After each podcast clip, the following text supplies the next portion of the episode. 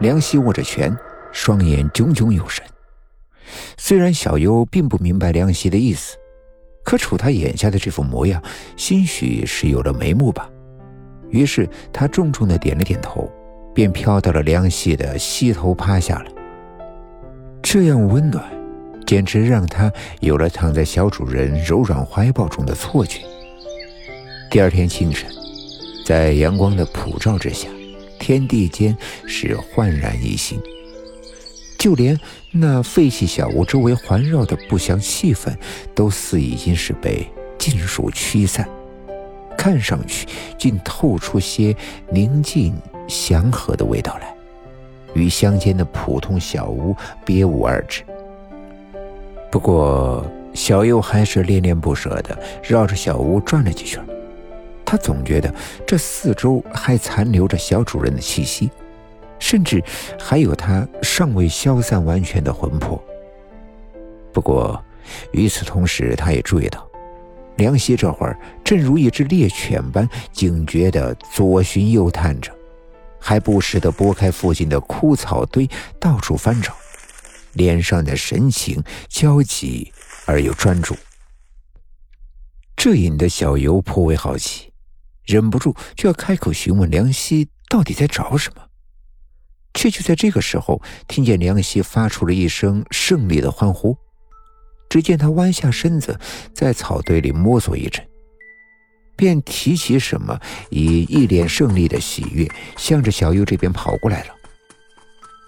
瞅瞅，我找见了什么？梁希兴奋地把那东西晃到小优的眼前，眼睛里闪烁着兴奋的光亮。有了这个。咱们离目的地就又近了一步。他手里提着一双鞋子，那是一双运动鞋，称得上是破旧又肮脏，但款式看来还不算太过时，只是好几处都已经开了线，看来主人对他也并不怎么上心。你说这个东西让咱们离目的地又近了一步？小优看上去却是丈二和尚摸不着头脑。可是，我看不出这其中有什么关联呀。哎，对了，你是怎么知道这儿会有一双鞋的？因为我一直在找他。梁希说着，将手中提着的那双鞋面向小优翻转过来。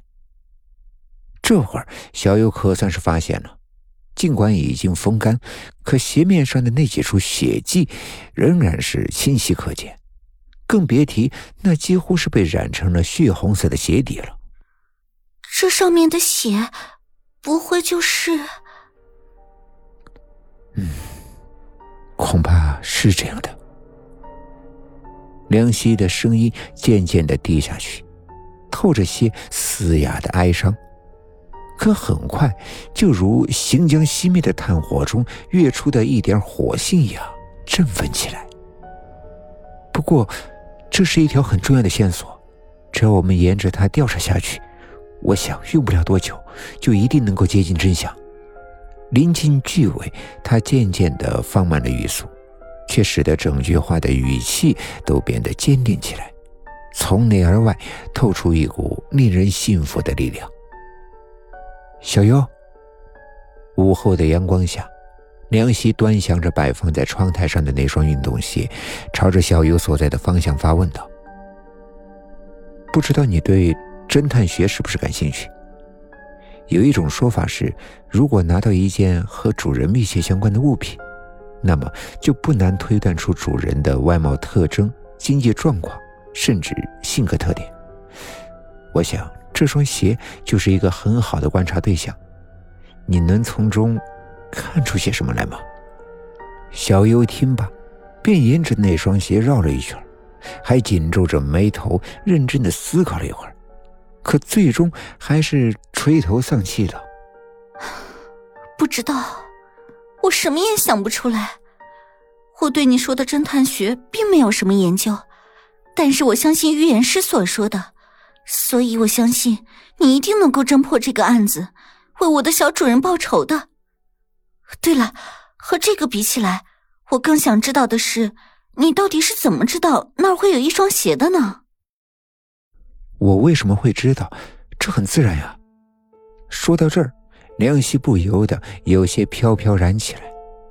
说着这种风格的话，使得他真正感觉自己就像是一个闻名世界的侦探一样。不过，一想到随后那些复杂还可能带着点危险的侦探工作，担忧的神色就渐渐的在他的脸上铺展开来。如果最后避免不了要与罪犯交锋，那么他该如何保证自己在安全的前提下，将这个看起来比他高大许多的成年男子收入网中呢？或许。